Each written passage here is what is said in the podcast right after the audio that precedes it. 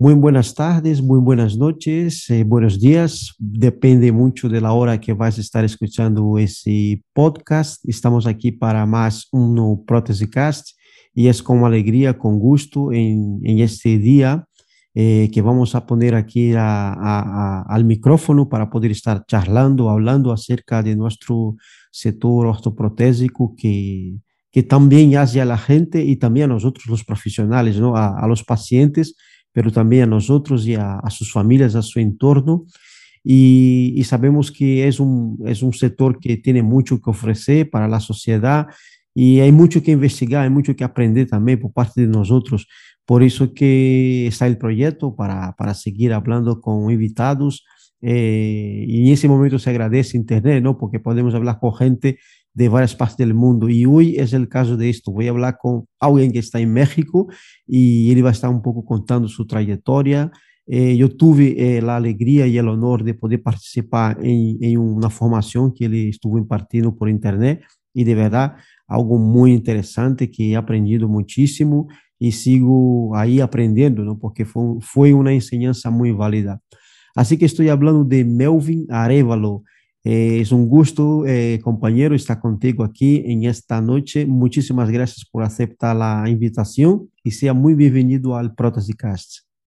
Muchas gracias. Eh, como ya mencionó André, mi nombre es Melvin Giovanni Arevalo. Soy del Salvador. Actualmente estoy viviendo aquí en México.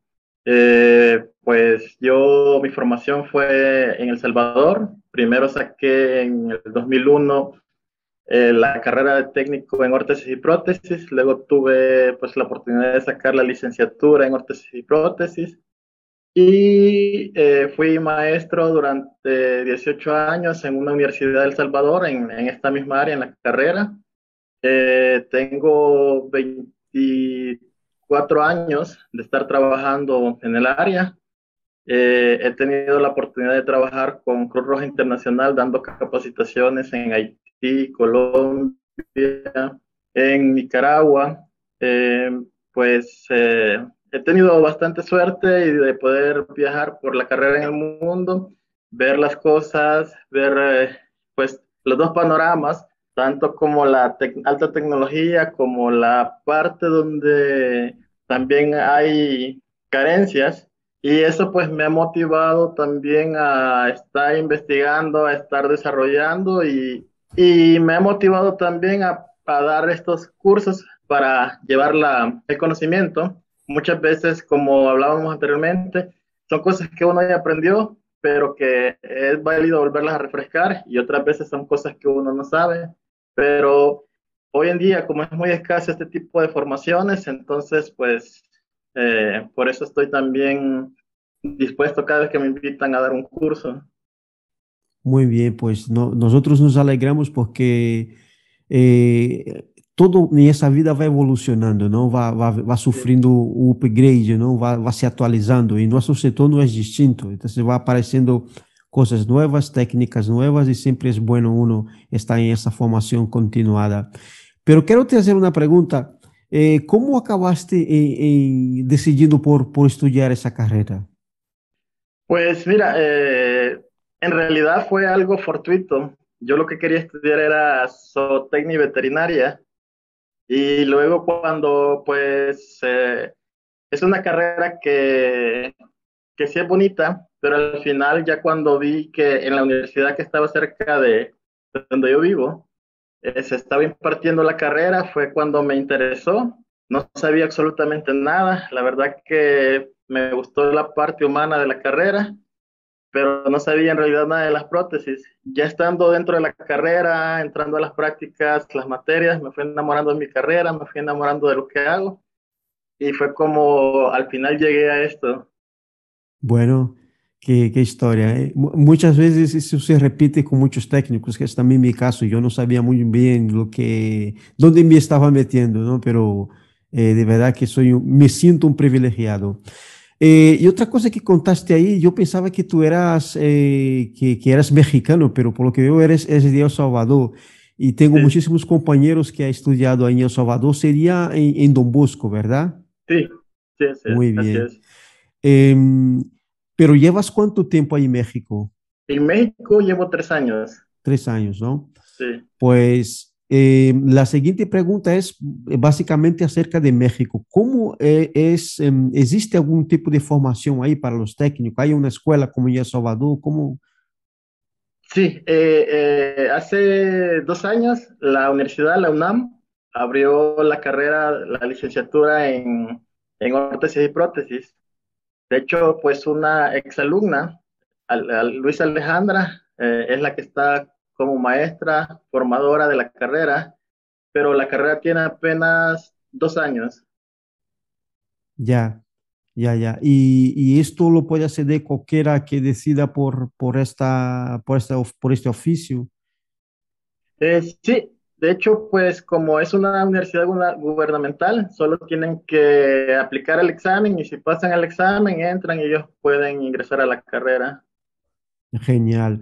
Em, otra cosa también que yo hago a, personas que están en otros países, porque es una curiosidad ¿no? de mucha gente, de saber cómo los pacientes, por ejemplo, un paciente sufre una amputación, sea por, por un trauma o por, por una enfermedad, ¿cómo ella puede tener acceso a una prótesis?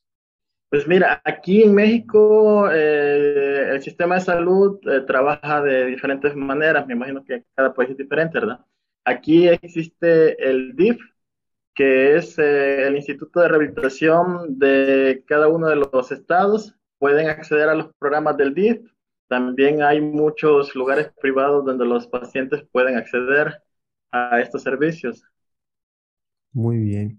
Eh, un otro asunto aquí que podemos tratar también en, esta, en este podcast era con relación a, al, gremio, a la, si existe alguna asociación, si hay algún tipo de organismo, de organización de los técnicos ahí en, México. Sí, de hecho, pues este día se celebró el onceavo congreso de ISPO México, en el cual pues hubo mucha participación del gremio, eh, tanto como médicos, protecistas, fisioterapistas. Desde hace, pues, ¿qué te digo? Son como hace 15 años tienen este, la asociación, el capítulo ISPO México, y han ido evolucionando y han ido trabajando para que el gremio comience como a unificarse. Muy bien. Pues eso son preguntas básicas y sencillas, pero que es eh, una curiosidad ¿no? que uno tiene, porque el sector ortoprotésico eh, muchas veces em, necesita esta cohesión, ¿no? necesita esta, esta fusión de fuerzas, de capacidades para poder avanzar. Sí, sí, sí de hecho, pues eh, lo importante creo que es como, como tú dices, eh, estar unidos como gremio, eh, estarnos capacitando continuamente para luego ya el fin y el beneficio va a ser para cada uno de los usuarios que nosotros atendemos. Claro que sí, claro que sí. Eh, una cosa que me ha gustado mucho, y yo sigo ahora algunas publicaciones tuyas y veo que tienes una mano muy buena con los encajes, que ahí vosotros llamáis cuenca, ¿no? Eh, aquí por, por, por, las tierras europeas se llama encajes, eh, zócalo, eh, sockets, eso, em, y en algunos otros países, por ejemplo, Argentina me parece que llama cuenca, la cuenca, ¿no? Eh, en algunos otros países em, eh, y le llama de cada manera, ¿no? Cada quien llama de, de, una forma. Pero, en fin, los, los sockets es muy importante, ¿no? Porque hoy vemos que la gente piensa mucho en, la rodilla, en un pie, pero el zócalo es, es, es, muy, muy, muy importante. Por eso es que te pregunto, ¿qué requisitos son necesarios para lograr fabricar un buen zócalo? Un buen Mira, socket. Eh, un buen socket eh, va a depender del el proceso, primero la toma medida, pero la toma de medida quizás es una parte importante, pero lo más importante son los sockets de prueba. Con los sockets de prueba, eh, tú puedes eh, realizarlo, hacer los ajustes, mandar al paciente que lo pruebe 15 días, volverlo a citar, ver qué ajustes necesita y sacar todos los defectos o todos los detalles que el paciente te manifieste para luego ya fabricar el definitivo el mayor error que creo que cometemos en el gremio en Latinoamérica es ese, que muchas veces no queremos como invertir en un plástico, en un termolín, en un, la marca que sea, y queremos hacer de una vez el socket definitivo.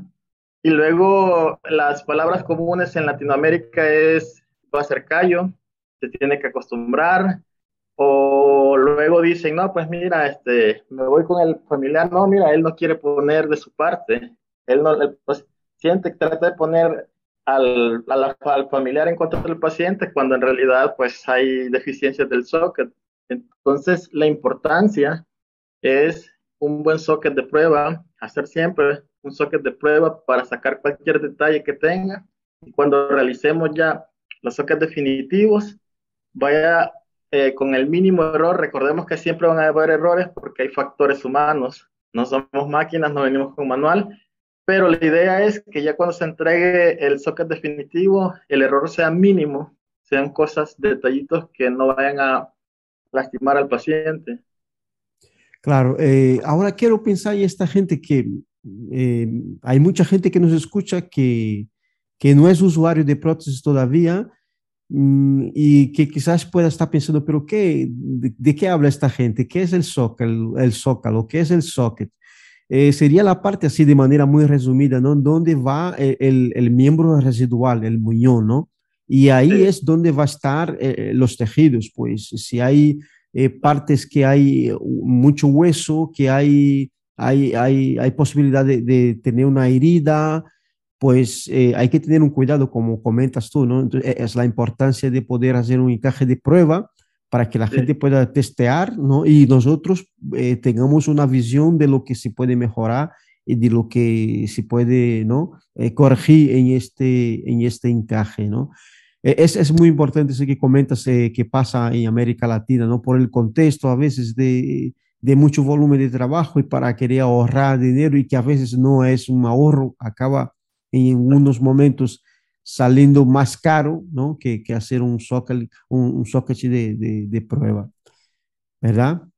Sí, sí, eso pasa muchas veces que sale más caro tanto para la empresa y como para el paciente, porque en lugar de estar yendo 15 días a su revisión rutinaria del socket de prueba, están yendo cada dos días porque le cortó, porque le hizo eh, eh, le puso morado el socket, le puso una rosadura, cualquier cosa. Entonces es importante ver ese punto. Se ve como un poco más largo el tratamiento, también eso es de pedirle un poco de paciencia a los pacientes. No sé si pasa igual en España, pero aquí en Latinoamérica muchas veces el paciente quiere ir como ir a comprar un zapato cree se lo pone y quiere ya, pues, ya desligarse. Y a veces uno le tiene que explicar al paciente, mira, este es un proceso que vamos a ir paso a paso. Muy, pues, el técnico puede ser muy bueno, pero siempre hay factores humanos que tenemos que considerarlos porque no todos los pacientes son iguales. Y se le tiene que explicar desde el inicio que no es porque uno no sea bueno o porque o cualquier factor, sino que más bien es para el beneficio de él porque como te repito, aquí es como que quieren ir dos veces y que se le entregue la prótesis y ya. Y luego, ¿qué pasa? No la usan, queda pues ahí tirada y es gasto para los pacientes. El paciente tiene un doble daño, el daño sentimental, moral y el daño económico. Entonces, es importante recalcar, como nosotros como técnicos, decirle al paciente, es un proceso, no, no es algo como ir a comprar un zapato es algo que ya está prefabricado y decir, oye, ponte este, si te queda, no, pues este, y nos vemos. Claro, es un proceso largo, como, como dices, ¿no? Es el proceso de rehabilitación eh, lleva su, su, trabajo, ¿no? Lo bueno era que eh, el paciente antes mismo de llegar al, a, la consulta, al gabinete, a, a, a la clínica, eh, ya tenga una, una información básica de lo que es una prótesis, de lo que son ¿no? los componentes que no a fondo, no un conocimiento técnico, pero sería interesante él tener ya un cierto conocimiento para saber dónde va a entrarse, ¿no? dónde va a meterse, porque es, es algo, es un proceso, como dices, es, es, una, es una carrera eh, de fondo, ¿no? que uno tiene que ir tranquilamente, porque ahora va a ser una cosa que va a estar usando a diario. Exacto, va a ser parte de su cuerpo, va a ser ya, no lo tienen que ver como un objeto ajeno, sino que es parte de su cuerpo que les va a permitir reincorporarse nuevamente a sus actividades. Claro. Eh, lo siguiente aquí sería hablar del socket de prueba, que ya de alguna manera hemos mencionado, pero mm, yo creo que nunca es de más, ¿no? Hablar más de ello porque es cuando vamos a ver eh, eh, de alguna manera cómo está de volumen, porque es muy importante, ¿no? El, el volumen, porque si este zócalo no tiene un, un buen, digo, el, el, el volumen, eh, eso puede eh, provocar movimientos. ¿Qué, ¿Qué, qué, dirías un poco más acerca de esto, ¿no? Acerca de, de... Sí. sí, mira, ese tema es muy importante el que has tocado. Generalmente el muñón siempre va a tener cambios de volumen. Y si es por un paciente que usa por primera vez mucho, mucho más cambios de volumen, también los pacientes que son subsecuentes usando prótesis van a tener cierto cambio de volumen. Recordemos que la circulación se estimula mediante la carga y cuando hay una amputación ya no hay una estimulación de la circulación y no hay un adecuado dreno de la linfa de la sangre y los muñones comienzan a inflamarse. Lo mismo pasa con un socket que ya tiene muchos años y que no se ha adaptado bien, eh, pues que queda muy flojo entonces ya también la estimulación de la irrigación no queda bien y tiende a haber cierto edema que no es como al principio, pero al poner nuevamente un socket eh, que está bien ajustado, va a volver a tener un cambio de volumen.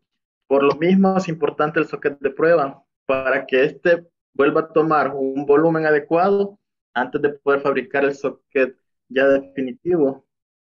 Claro que sí. Me viene ahora a la cabeza los sistemas, ¿no? Que existe, los más comunes, el sistema de vacío o vacuum, ¿no? Hay también sí. el, el, el, sistema de anclaje de, de, lanzadera, que por aquí se llama eh, el PIN famoso. Sí. Eh, ¿Podrías eh, hablarme un poco acerca de, del sistema de vacío, que a mi modo de ver quizás es el, el más, mm, el más eficiente porque eh, ayuda en, en, en, lo que mencionabas antes de la circulación. Quería que nos contara un poco acerca de estos sistemas, ¿no? Sí, mira, ah, yo también comparto tu misma opinión. El, pues lamentablemente, o no lamentablemente, sino que pues por tradición se sigue prescribiendo el PIN, que siempre va a generar problemas distales, pistoneos, siempre va a haber eh, pues mucho movimiento en los sockets transfemorales, rotaciones y todo eso. Yo prefiero también el socket eh, de succión, ya sea con válvula de autoexpulsión, que le va a ayudar al paciente que cada vez se siente, este, expulse el aire. Eh, para mí la importancia de un socket de succión es ese, en el que te va a permitir una mayor circulación de la sangre estimula la propiocepción, ya que el, el, ¿cómo se dice? La, sería la, la adaptación es muy ínfima entre el socket y el muñón. No existen espacios y esto le ayuda más al paciente a su control, tanto a la circulación, a la propiocepción y también nos permite dar las alineaciones que sean necesarias a nuestros pacientes. Muchas veces si utilizamos un pin, recuerda que tiene que quedar vertical porque si no queda vertical, eh, no entra y comienzan a batallar. En, y si el paciente tiene desviaciones por las amputaciones propias, que han perdido inserciones, eh, pues es un fracaso. Comienzan a caminar de diferente forma y muchas veces nos conformamos con que el paciente se pare y camine como sea, pero caminó. Y ya le decimos, ok, mira, pero ya estás caminando, pero no es la marcha óptima. En cambio, con la succión, a mí me permite hacer cualquier tipo de desplazamiento, me permite alinearlo como el paciente es, o sea, verlo como un individuo y individualizar su alineación y eh, darle su mejor marcha. Aparte de los beneficios que ya mencionamos, ¿verdad? La propia sección, la circulación, el control de la prótesis. Claro, ahí, ahí hay una lucha, como mencionaste antes, que es la tradición, ¿no? Yo veo mucho eso aquí, el PIN, por ser una de las cosas que, que empezó fuerte eh, por aquí y, y, y, en su momento fue muy bueno, es una solución muy buena. Hay pacientes que de verdad es lo único que consiguen adaptarse, pero existiendo el vacío y con las bondades que hay en ese sistema, eh, yo tampoco logro entender por qué sigue se utilizando tanto el PIN, sobre todo aquí en Europa, eh, te lo digo, aquí en Europa se usa muchísimo, en América Latina ya menos, o, o por lo menos en Brasil, yo digo que casi que no se utiliza, ¿no? El, el shot lock, ¿no? Como sí. se, se, se, habla ahí. Pero es, es difícil comprender, ¿no? Que siga se utilizando todavía ese sistema porque es más costoso a la hora de fabricar, digo, en tiempo para el, el técnico, porque requiere un poco más y tal. Y luego el tema ese de, de, de, de la alineación que comentas, porque si, si, no, si, tú, si no estás centrado, mal vamos. Sí.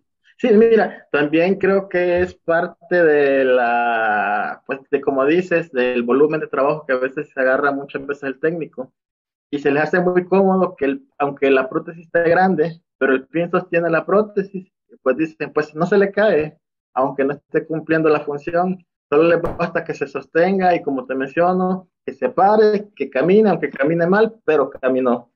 Y pues yeah. muchas veces la emoción gana al paciente de estar mucho tiempo sentado, haber perdido su pierna y poderse parar, que no le importa tampoco cómo, cómo se ve la marcha o que le esté lastimando, sino que muchas veces la emoción dice, no, pues de estar sentado a dar tres pasos, eh, que no es lo correcto, ¿verdad? Entonces como que también ese punto es de tenerlo muy en cuenta, de no solo es que nos gane la emoción como técnicos, como pacientes. Muchas veces también yo como técnico digo, no, pues hice que se parara, pero no está bien, no es correcto. Y, y muchas veces se pasa eso en, en, Latinoamérica, que dicen, no, pues o sea, se fue caminando, aunque vaya con un latigazo, aunque vaya caminando, que la prótesis lo tira para adelante, pero lo importante es que se fue caminando. ¿Cómo que camine bien o, mal, no importa. Y es la ideología que debemos cambiar tanto los técnicos como los pacientes. No es suficiente solo pararse y caminar, sino que debe ser una marcha armónica en lo posible. Recordemos que también son piezas artificiales que no vamos a igualar a la marcha anterior, pero debe ser una marcha lo más armónicamente posible. Por eso, como en nuestra formación sabemos que existen desviaciones que las debemos, como técnicos, estamos obligados a minimizarlas en lo que es posible, ¿verdad? Claro, claro que sí. Eh, estás hablando ahí y, y, y, ¿sabe? Uno de los problemas que veo es que la prótesis auto, automáticamente la asociamos a, a caminar, ¿no?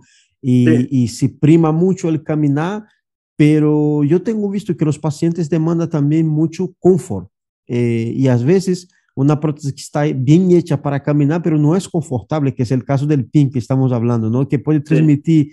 esta seguridad, porque los pacientes también eh, demandan, ¿no? Esa seguridad, ¿no? Pero claro, eh, yo con este PIN, con el shot lock, yo me, me encuentro más seguro. Pero eh, esto resta eh, eh, confort, porque va a estar teniendo movimiento. El paciente sí. no va a estar ahí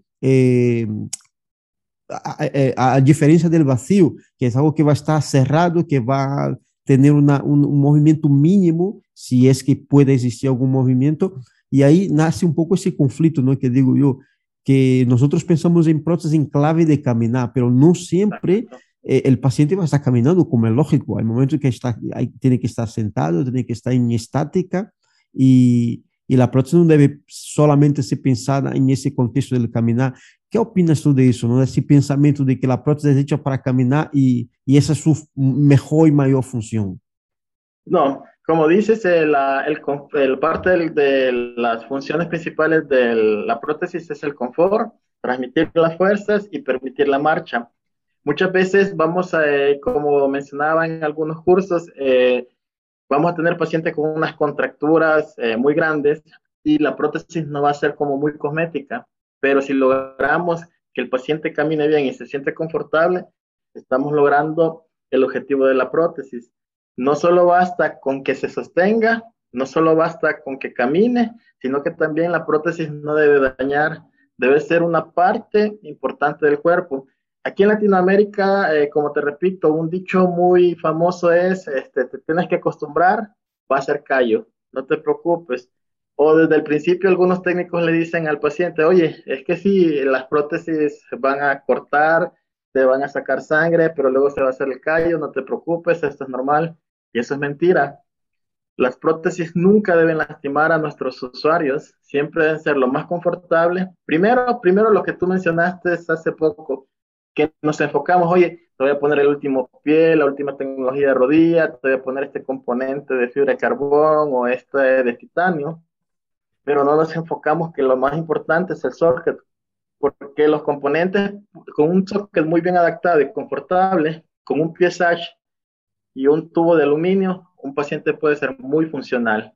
Y a veces nos enfocamos más en que no, pues mira, este, el pie aquí, la rodilla allá, pero el socket no es confortable, nunca llegan los pacientes a, a tener como ese equilibrio. Para mí la, son los tres puntos importantes. Primero es el confort, luego la alineación y luego una buena marcha con el paciente. Si no tenemos los tres en equilibrio, como te repito, no vamos a conseguir una marcha al 100, pero sí podemos llegar como a un 80 o un 99% de asimilar la marcha. Y mientras el socket esté confortable, pues, y logremos los demás detalles, es importante. Si nos dedicamos a hacer un buen socket desde el inicio, con llevando todos los pasos, la toma de medidas, chequeos, el socket de prueba, ya la alineación, pues como tú sabes, sí es trabajosa, pero no es una cosa que nos va a llevar es decir, ah, voy a tener que volver a repetir todo porque ya con los nuevos componentes, desplazadores, eh, los prisioneros de los tubos, podemos llegar a ese punto, ¿verdad? Sí, sí, hay, hay, hay hoy en día una gama de productos muy grande, como dices tú, ¿no? que se puede andar eh, cambiando, haciendo combinaciones con los, los adaptadores, los prisioneros, eh, los tubos, si puede eh, volver a sacar esta pieza, ¿no? Esta, eh, esta, este, ese adaptador que no está bien posicionado, al final lo que es la alineación se puede llegar a, lograr, ¿no? Pero el encaje ya es más complicado. El, socket, el socket, si no lo das con la clave, eh, puedes fallar en estos tres puntos que decías, ¿no? De, del confort y de, de, una buena marcha. y eso sería una complicación para, para el, paciente. Y ahora quería entrar en otro tema que sería el de, alineación, que ya has mencionado algo así de, de un passant, pero tiene una importancia muy grande porque, y eso tenemos una lucha también con, a veces con el paciente, porque el paciente se mira eh, muchas veces en el espejo, ¿no? Y dices, pero, ay, es que mi pie eh, está un poco metido para adentro o para afuera, o mi rodilla no baja eh, muy perpendicular y, una serie de preguntas y cuestionamientos que son naturales porque al fin y al cabo el paciente quiere verse bien, pero ellos no logran entender que debido a alguna desviación que tiene su muñón, su miembro residual, es necesario respetar las líneas de carga, ¿no? Y a veces ahí, ahí es donde entra eh, eh, la labor del técnico. Quería que tú nos contaras la importancia de, un, de una buena alineación. Sí, mira, es importante, como tú mencionas y como tú mencionaste, explicarle previamente al paciente que su muñón al sufrir una amputación ya no está en la posición normal, que va a tomar eh, actitudes o posiciones que son diferentes a su pierna contralateral. Y se le debe explicar muchas veces, eh, decirle, oye, mira, pues te puedo hacer una prótesis que quede derechita, bonita, pero no vas a caminar aunque esté confortable el socket, no vas a lograr caminar muy bien. Entonces, la importancia de tomar en cuenta los tres puntos de las alineaciones, la alineación estática, la de banco y la dinámica es muy importante, tomando en cuenta la posición del muñón de los pacientes. Muchas veces, eh, eh, en, antes, pues no sé si cuando te formaste te tocó que un médico decía, si la prótesis no se para sola, no sirve, y te la regresaban que tenía que quedar derechita y si no, pues entonces se quedaba como ese, ese pensamiento eh, con los técnicos de, pues de, que están antes de nosotros y de nuestra edad, que si no quedaba derechita no servía y se tenía que quedar con un palo de escoba recto, aunque el paciente no caminara. Entonces la importancia de la alineación es desde el principio evaluar a nuestro paciente, checar si no tiene contracturas, checar si el muñón no tiene actitudes en ABD, en, hacia afuera o hacia adentro, en aducción, abducción, ¿verdad? Y tomarlas en cuenta. También es importante que a veces hay contracturas y hay actitudes. Las actitudes son que el paciente coloca su muñón en cierta posición, pero que no existe una contractura y lo podemos alinear. Por eso también es importante, porque muchas veces cometemos el error de decir, ah, mira, se ve flexionado, pongámosle los 15 grados de una vez de flexión, pero el paciente no los necesita, tal vez va a necesitar los 5 grados estándar. Entonces es importante verificar todo esto para que el paciente tenga una buena alineación. Y en el factor que tú mencionas, pues es importante como mencionar al paciente eso. Más si son pacientes jóvenes, tú le dices, pues mira, sí, te puedo hacer algo muy bonito, muy estético, pero e-, eres joven, necesitas sacarle el máximo provecho a la prótesis, caminar y hacer tus actividades normales. Entonces, tu prótesis va a quedar de esta y esta manera, pero dame la oportunidad que camines y lo sientas. Y eso también es parte de la importancia del socket de, de prueba, que yo puedo alinearla totalmente derecha y decirle, ok, camina hoy. Y luego, eh, con los pegamentos que existen hoy, volverla a despegar, alinearla correctamente y ok, camínale con la alineación que te corresponde. ¿Cómo sientes? ¿Te sientes bien con la prótesis derecha o te sientes bien con la alineación que te corresponde a ti por tu fisiología? Entonces es otra gran importancia del socket de prueba que nos va a permitir hacer cambios en la alineación para que no solo sean nuestras palabras las que trate de convencer al paciente, sino que el hecho de que el paciente lo viva muchas veces te va a decir, sí, usted me dice eso, pero usted no está amputado, usted no lo sabe, ok, tienen razón, pero yo te puedo hacer con tu socket de prueba, pruébala una semana así o dos días así, y vienes y pruébala otros días así, y tú me dices qué alineación quieres, y llegamos a un punto donde el paciente va a aceptar su, su alineación como debe de ser. Claro, eh, eh, es eh, lo que contaste acerca de, lo que dice los, médicos, ¿no? Que afortunadamente ya hablan menos de eso, pero una prótesis no se puede evaluar por estar derecha y no caerse de un lado para el otro. Eso no es un parámetro, ¿no? Y es un problema al final, porque el médico prescribe la prótesis. Y hoy digo que afortunadamente eso está cambiando porque cada vez más hay comunicación técnico y médico porque si no hay esa comunicación, el médico es muy bueno prescribiendo, será muy bueno en patologías, pero nosotros estamos a diario y conocemos los componentes, sabemos los problemas que hay, porque vemos el paciente caminar, de alguna manera vamos a poner a esa persona a volver a caminar y sabemos que por experiencia, ¿no? A lo largo de los años, vamos adquiriendo, vamos teniendo esa, esa visión ¿no? De que, claro, sí, está derecho, eh, la prótesis no se cae para un lado, no cae para la famosa línea de la plomada, no sé si... De la plomada, sí, exacto. Exactamente, ¿no? Que los médicos, no, tiene que pasar, sí, vale bien, pero ¿con qué criterio? Tiene que tener un criterio porque nosotros no ponemos la, la, la prótesis un poco eh, inclinada hacia atrás o para un lado o para otro. Yo estoy usando ese término para que la gente que no pueda entender bien lo que estamos hablando es con motivo, como dices tú, ¿no? Tiene un motivo, tiene un porqué. Y esa estrategia de ponerlo de la manera como quiere el paciente y luego de la manera como corresponde es buena para que el paciente se dé cuenta de que no hacemos porque sí. Sí, exacto. Sí, es eh, algo pues como la importancia también del, del socket de prueba, que tú puedes aparte de ver, eh, buscar el confort, enseñarle la alineación, porque una vez ya fabricamos el definitivo y como lo fabricamos así quedó, ya no le podemos eh, hacer como cambios. Y si yo vengo yo y le quiero poner un desplazador o alguna pieza extra, le estoy aumentando el peso a mi prótesis. Entonces la idea es que, que sea que el paciente lo viva antes de que se le haga la prótesis definitiva y luego ya él por experiencia, por vivencia, lo va lo va a aceptar. No basta solo con decirle, pues mira, yo soy el técnico, yo sé, y así lo voy a hacer porque así tiene que ser. No es correcto, sino que el paciente necesita esa vivencia. Es parte también del éxito, que si tú tienes que, que hacer que el paciente viva su experiencia, no imponerle nada, entonces ya ahí vas como un poquito la empatía con el paciente que vas a lograr, decirle, ok, yo te escuché, mira, voy a hacerte caso, pruébalo y verás que no, que no, no está bien. Y prueba la otra forma y tú ya al final me dices cómo te sientes bien. Y ahí como que el paciente se siente escuchado, se siente tomado en cuenta en su proceso de rehabilitación, ¿verdad? Sí. Eh, una cosa interesante y muy buena que podemos también tratar aquí es con que hace referencia a, a, a la cosmética, ¿no?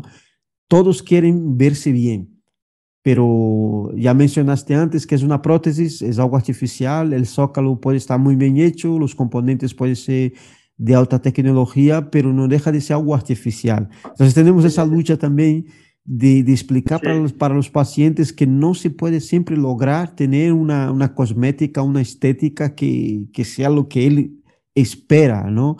Eh, y que hay que primar el confort, la, la seguridad, que hay que primar eh, la, la, la, biodinámica de, de, la marcha, y hay muchos factores.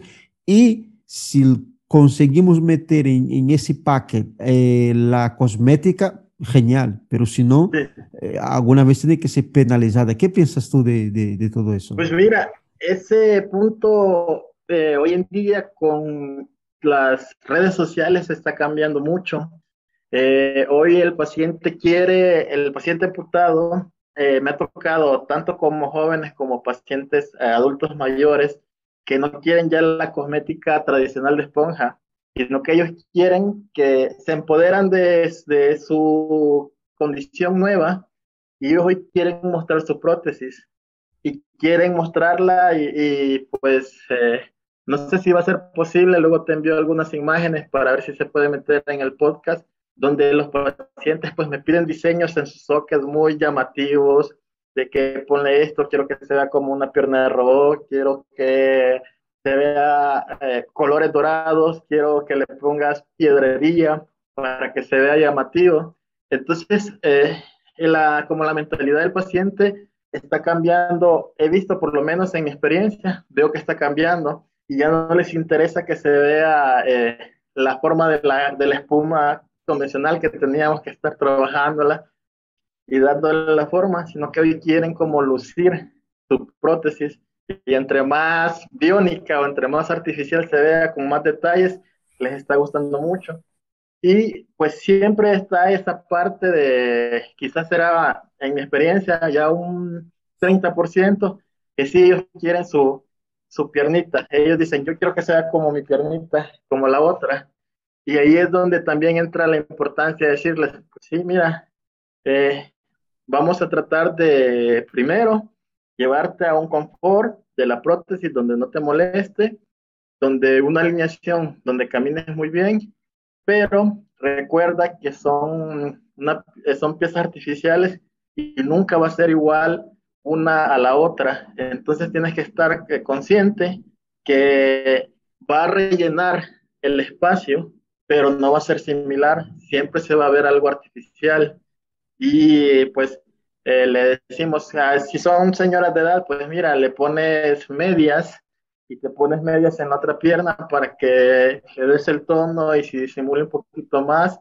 Y pues a este 30% de la población le, le dicen, no, pues mira, tendrás que usar pantalones o vestidos largos. Si son señoras, pues usa medias para un poco disimular. Pero recuerda que no lo vamos a llevar al 100% a la similitud. En este caso sí, se le dice lo primario es que te sientas bien, que no lastime y que logres caminar.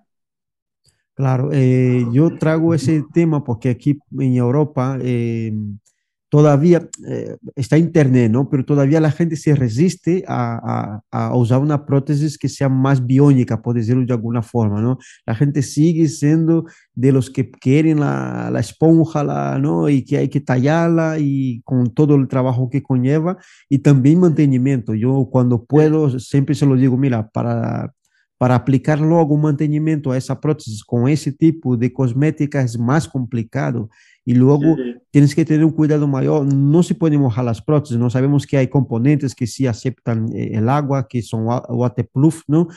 pero mm, el paciente tiene que tener cuidado. Y cuando se pone la esponja, ya olvídalo, no se puede mojar bajo ningún concepto porque es eh, complicadísimo. Por eso que yo traigo ese tema y sé que en América Latina es, es distinto, ¿no? La gente ya como que se despoja un poco más eh, y piensa, ya no tengo un miembro, pues mira, lo voy a lucir, como dices tú, de, de la manera más biónica que sea y, y, eso es, es una parte divertida también de nuestro trabajo. Sí.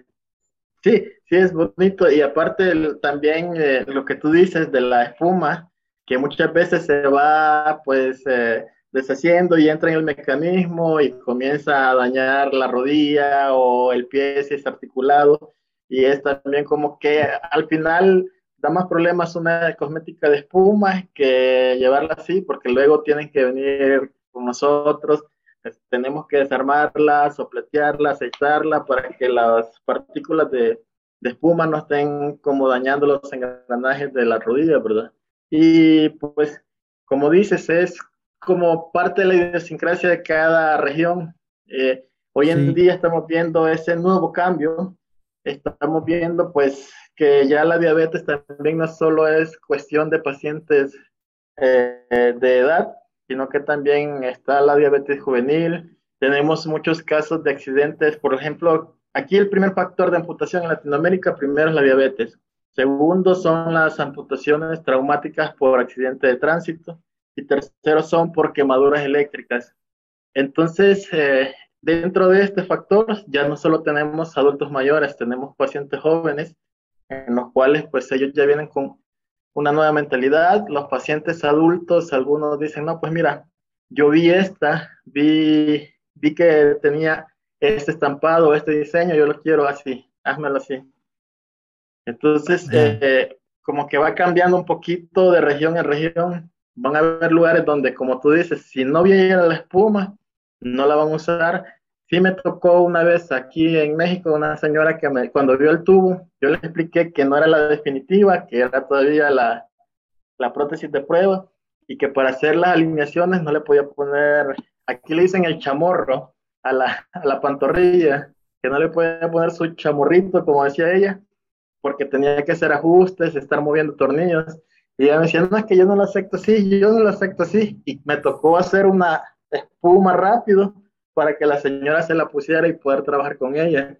Nos vamos a topar con esos casos y también ahí en ese punto es como tratar de, pues el, al final no es lucir mi trabajo, sino que el paciente se sienta bien con su nuevo miembro artificial porque va a ser parte de él.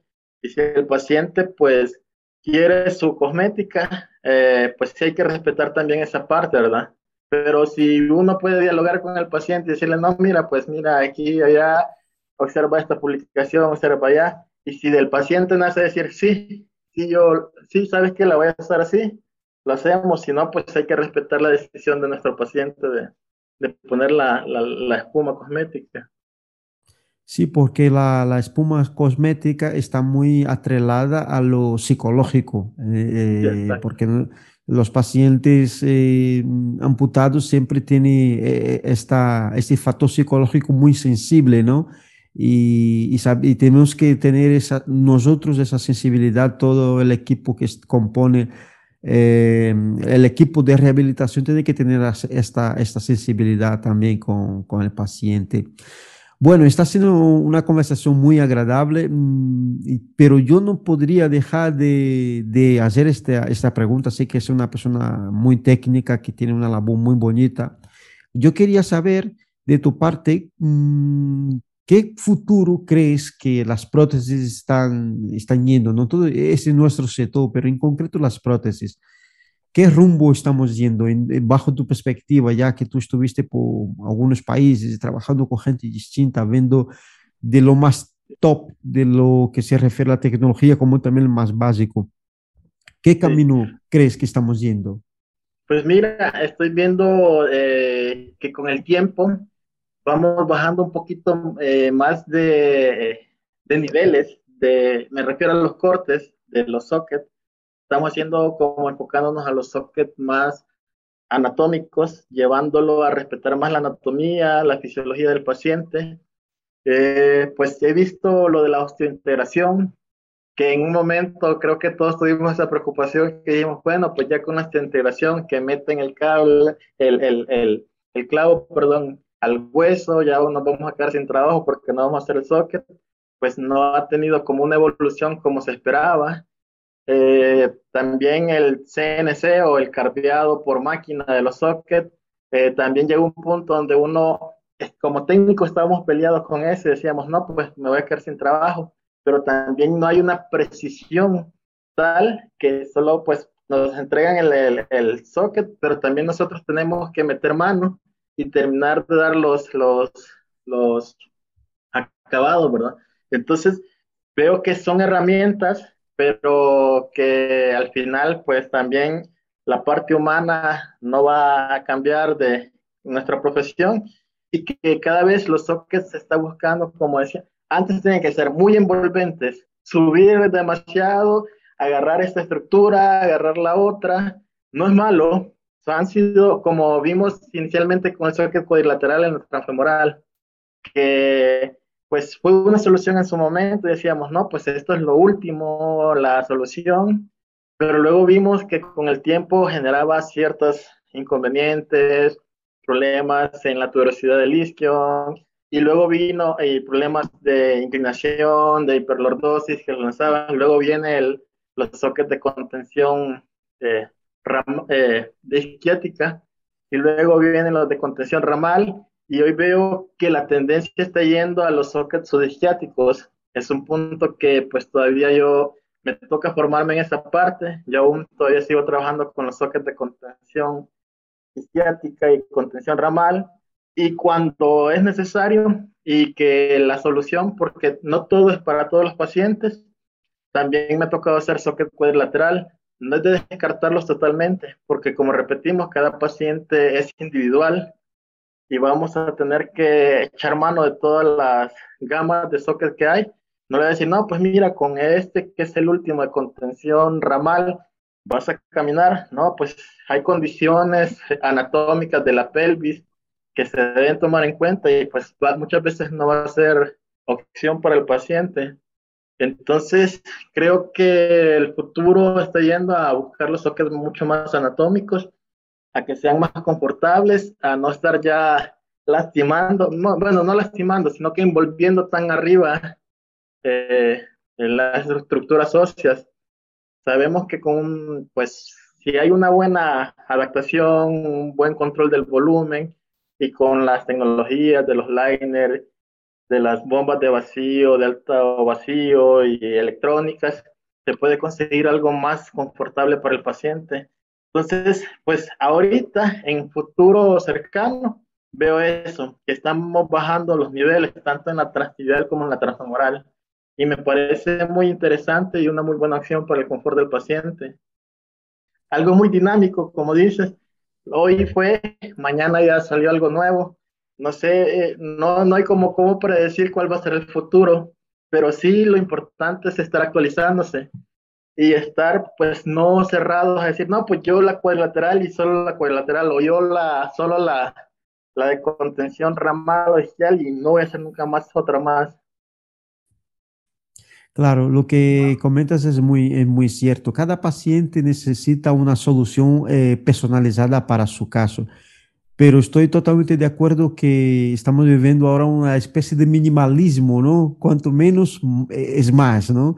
Y es cierto, yo doy fe y de buen, buena tinta con relación al encaje subisquiático, ¿no? Porque por suerte estuvimos investigando y llevando a cabo un proceso y estamos eh, impartiendo formaciones en algunos lugares y, estamos viendo el resultado. Y, lo que dices, el, el, confort para el paciente es, eh, es innegable, porque estamos viendo que los pacientes están pudiendo hacer movimientos que antes no hacía. El hecho de poder estar sentado tranquilamente sin, sin buscar una inclinación o una posición. Las piernas. Exactamente. Y eso para mí eh, es algo que, que yo lo valoro muchísimo y, y seguro que es una técnica también para transtibiales, ¿no? que apenas mencionamos los transtibiales, pero cuanto menos eh, haya ese, ese contacto más arriba, mejor será para el paciente. yo creo que esa, esa cuestión de tener mucho más contacto, mucho más altura en las prótesis, en las estructuras de los, de los sockets, eh, es por, por transmitir seguridad, pero estamos viendo con los estudios, con el avance de las cosas que no siempre es así, ¿no? De cuanto más... Exacto, ¿no? De cuanto más es más seguridad, ¿no? Estamos viendo que no. Melvin, de verdad, un gran honor, un placer tenerte aquí en el podcast. Seguramente te invitaré otra oportunidad porque sé que tienes mucho conocimiento, mucho bagaje, mucho que, que ofrecer para nuestro sector. Y yo me alegro muchísimo porque hay muchas cosas en comunes que no cambian, eh, es universal para cada país. Hay cosas que hay que respetar la idiosincrasia ¿no? de cada lugar, pero hay cosas que son muy comunes a todos los técnicos, los temores, ¿no? Con la tecnología, ay, que me voy a perder el trabajo, y todo eso que piensa uno, ¿no? El de la plomada, que de, de los médicos, son cosas que, que, es muy interesante, que vemos que es muy común. Por eso, desde aquí de Prótesis Cast, quiero te dar las gracias por, por estar aquí conmigo en esta eh, noche, tarde para ti, para mí es madrugada, para los oyentes será la hora que sea, porque escucharán en diferido pero es, es maravilloso poder contar con profesionales así, con tu talla, con, con tu interés, con tu disposición y con tu pasión también, porque veo que pones pasión a esto, porque si no ponemos pasión en ello, eh, de verdad que se nos va, porque es una labor de mucha paciencia, de investigación, de insistir, ensayo y error, y por eso te doy muchísimas gracias por estar aquí con nosotros. Sí, muchas Solo quiero cerrar con algo que dijiste. Un mensaje para los colegas. Muchas veces nosotros por creer que estamos en una carrera humanitaria pensamos que estamos haciendo un favor a nuestros usuarios, a los usuarios, a los pacientes de prótesis. Y eso es mentira. Si estás en esta profesión, sea por la forma que haya llegado, es una obligación brindarle el servicio. En ningún momento le estás haciendo un favor al usuario es parte de tus obligaciones y es importante cambiar ese, esa mentalidad como técnicos. Sí, claro que sí, seguro.